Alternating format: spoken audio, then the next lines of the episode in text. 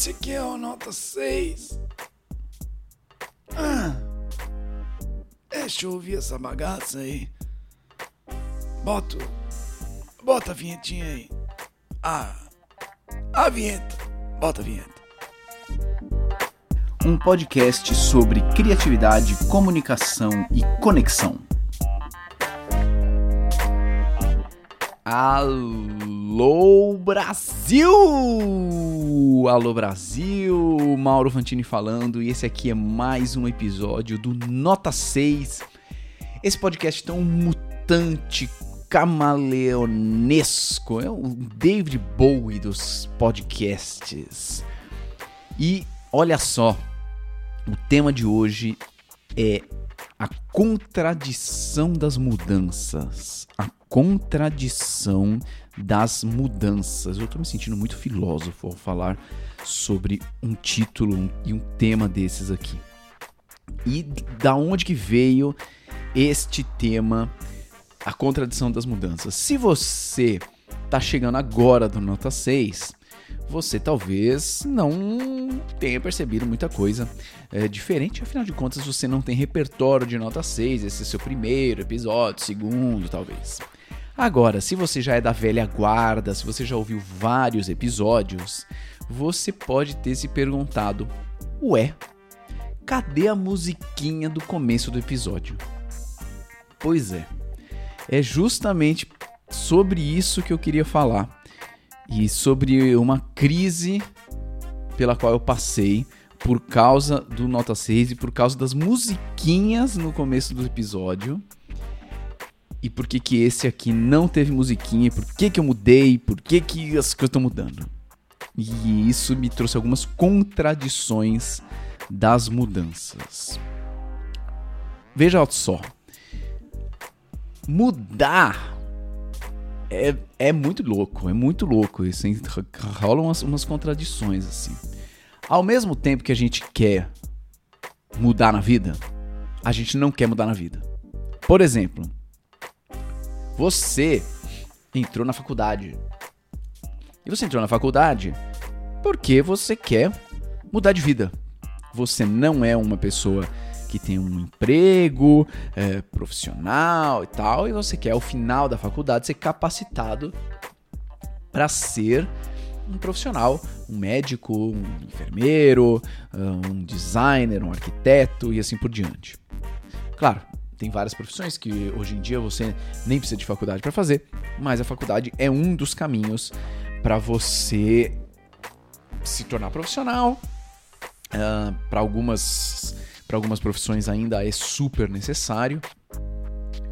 E você quer fazer isso porque também você quer mudar de vida em termos é, financeiros, você quer montar uma família, você quer viajar por aí, enfim. E aí você resolve fazer um curso porque você quer aprender algumas coisas. E aprender é mudar, né? Pô, eu vou fazer uma oficina de palhaço. Por que eu vou fazer uma oficina de palhaço? Porque eu quero mudar. E aí, eu vou pegar o exemplo de palhaço, eu olho algumas fotos minhas como palhaço lá de 2006. Eu falo, nossa, que tosqueira.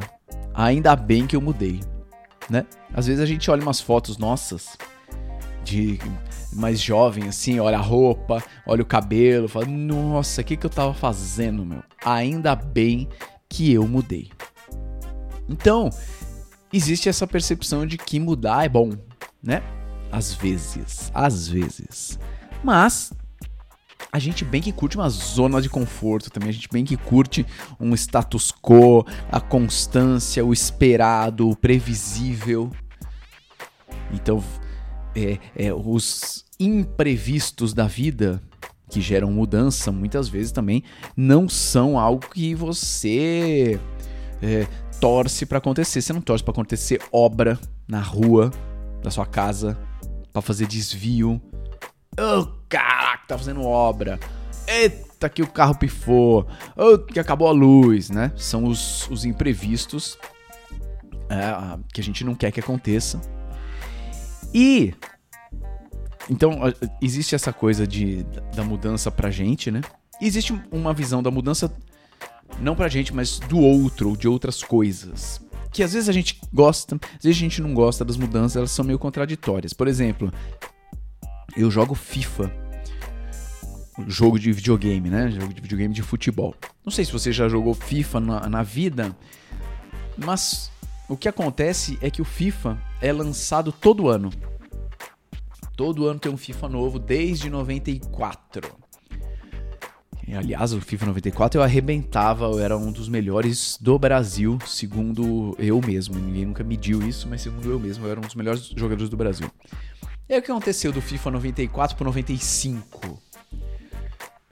Mudou ali o, o ângulo da câmera. A câmera estava num ângulo diferente. Aí do 95 pro 96 mudou o nome dos jogadores. Aí do 96 pro 97 mudou que tinha futebol de salão no 97.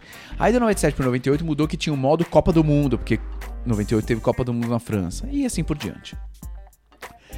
Até que chegou uma, um, um, um período assim do desses lançamentos de FIFA que as pessoas começaram a perceber assim, e aí tem comentários muito diferentes, né?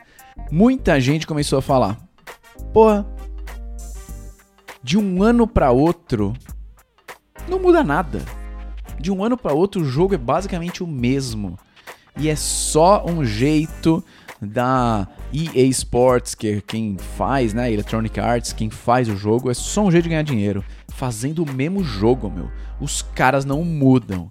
Caraca, meus caras não mudam. Que absurdo. Eles só estão vendendo o mesmo jogo. Por outro lado, tem algumas pessoas que vão reclamar de mudanças. Ah lá, lançaram esse novo FIFA e agora, o, quando você vai cruzar para a área, você precisa mirar. Antes você cruzava automático. Para que mudar? Para que que os caras mudam? Olha lá, agora tá difícil de jogar, agora eu tenho que me acostumar de novo com outra coisa. Lança o iPhone. Porra, meu. A gente tava esperando uma grande mudança do iPhone 8 pro 9. Sei lá, não manjo de iPhone. E aí lança o 9, fala, ah, não mudou nada, meu. E os caras me falam que é um produto novo. Não mudou nada. Esses caras estão querendo ganhar dinheiro. Ou às vezes tem umas grandes mudanças do tipo mudar o plug do fone, né? Ah lá, ah lá.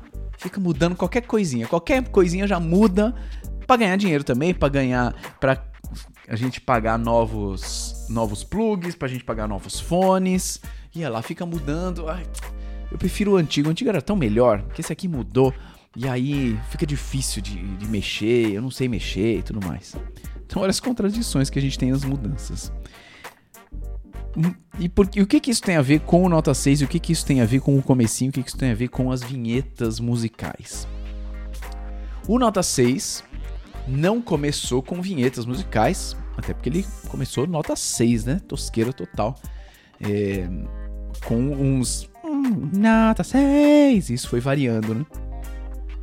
Até que chegou uma hora que eu dei uma cansada de ficar fazendo essas introduções de nota 6. nota 6. Nota 6. E resolvi transformar em música. E aí eu fiz uma vinhetinha de abertura musical que foi legal, aí eu fiz uma outra, aí eu fiz uma outra e meio que isso virou o padrão do Nota 6. Olha só. Isso virou o padrão do Nota 6. Um podcast que fala muito sobre criatividade, sobre experimentar novos padrões e fazer a pergunta e se fazer a pergunta quem disse, né? Muitas vezes a gente fala sobre isso aqui no Nota 6. E aí eu criei o meu próprio padrão do Nota 6 de fazer as vinhetas no começo dos episódios. Só que aí, o que foi acontecendo? O que foi acontecendo é que o meu repertório natural de músicas que eu já sei tocar, que não são muitas, foi acabando. Né? Foi acabando. Eu não vivo de música, não toco música toda hora, então meu repertório não é gigante e não tá na ponta do dedo, não tá na ponta da língua. Então, para cada novo episódio, que eu ia gravar do Nota 6, eu precisava ou aprender uma música ou reaprender uma música. O que é muito legal, o que me dá mais repertório.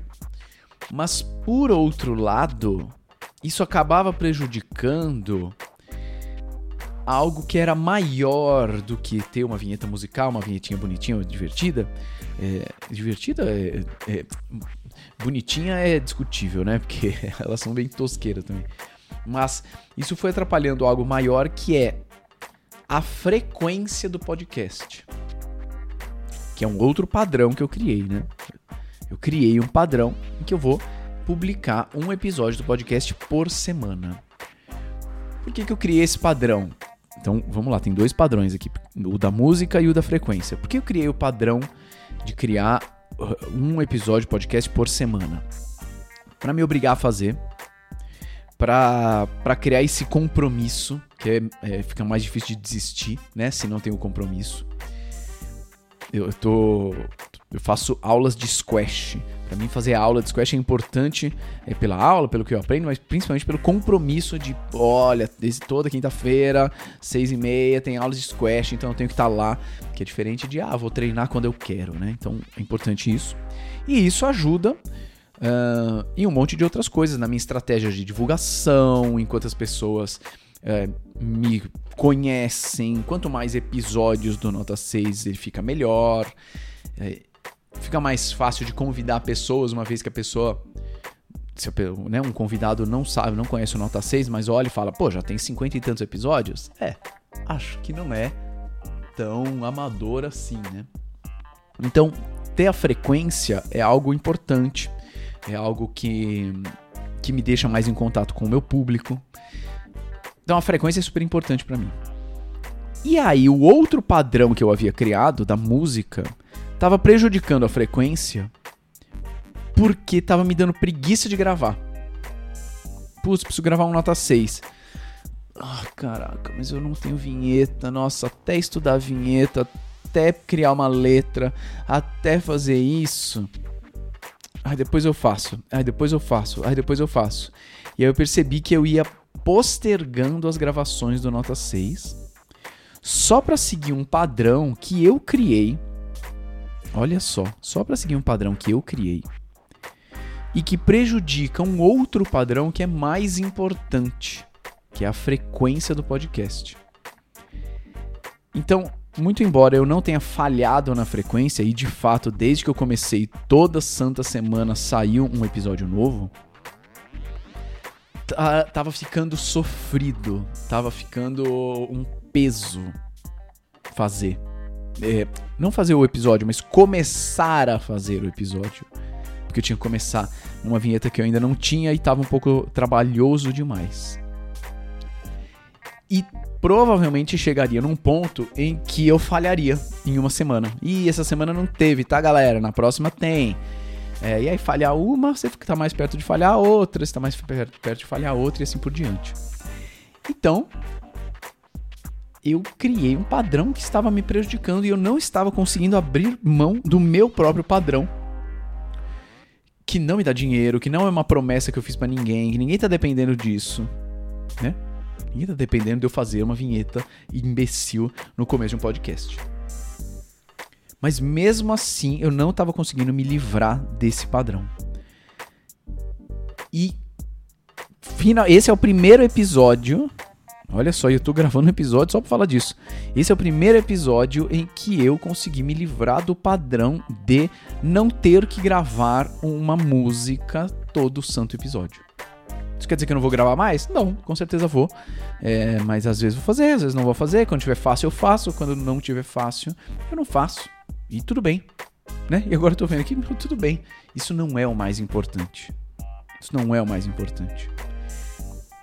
E é muito louco quais padrões a gente cria e a gente começa a acreditar que eles são verdade absoluta e a gente não consegue se desvencilhar dos padrões. E eu vejo muito isso acontecendo em, em grupos, né, em empresas em, que, que, que acaba um, prejudicando a criatividade, prejudicando novos processos, por quê? Porque porque aqui a gente faz desse jeito. Aqui a gente faz desse jeito. Só que uma empresa que. Ah, por que, que a gente não, não para de fazer tanta reunião? E a gente começa a usar uh, ferramentas online de gestão de grupos. Ah, não, porque aqui a gente faz desse jeito, aqui a gente faz reuniões. É por que, que a gente faz tanta reunião? Não, porque aqui a gente faz desse jeito. Tem um monte de padrão que está estabelecido só porque está estabelecido e a gente não se questiona de por que, que ele existe e será que ele não está prejudicando outras missões maiores do que ele. E é, isso acontece muito em apresentações também. Apresentação. E, ah, não, a apresentação lá no trabalho tem que ser assim. Por quê? Porque é do jeito que a gente faz. A apresentação da tese de, de doutorado tem que ser desse jeito. É mesmo? É, não, é assim porque todo mundo faz assim. Hum, será que é mesmo um padrão que realmente é importante? Ou será que é algo que você inventou e não está conseguindo nem enxergar que você inventou e por isso não consegue se desvencilhar dele?